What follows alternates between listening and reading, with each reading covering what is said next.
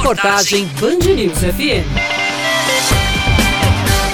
Medidas de segurança, alunos do ensino médio da rede privada da capital voltaram a ter aulas presenciais. Na entrada da escola, aferição de temperatura e álcool 70% disponível. Os corredores do prédio estão sinalizados para evitar aglomeração. Nas salas de aula, apenas 50% dos estudantes, que precisam ficar a um metro e meio de distância. De acordo com o diretor de uma escola particular, José Antônio, a modalidade híbrida foi a forma encontrada para atender às demandas dos pais e responsáveis. Um retorno muito esperado e preparado, com todos os protocolos, para oferecer segurança às famílias que desejam que seus filhos retornem à escola, para que eles possam voltar com segurança. E estamos tendo um cuidado a mais para oferecer àquelas famílias que não desejam que seus filhos retornem, que continuem com a excelente aula na forma remota. O retorno gradativo das atividades presenciais foi autorizado pelo prefeito de João Pessoa, Luciano Cartacho, no dia 2 deste mês. Inicialmente, as aulas voltaram apenas para os alunos do terceiro ano do ensino médio. Na segunda-feira, voltam os alunos do segundo ano e o primeiro ano na próxima semana. A retomada deixou o estudante João Carrilho, de 17 anos, aliviado. Não estava conseguindo estudar muito bem por EAD, não. Emerson Freitas também aprovou a flexibilização. Estou empolgado para focar mais assim no,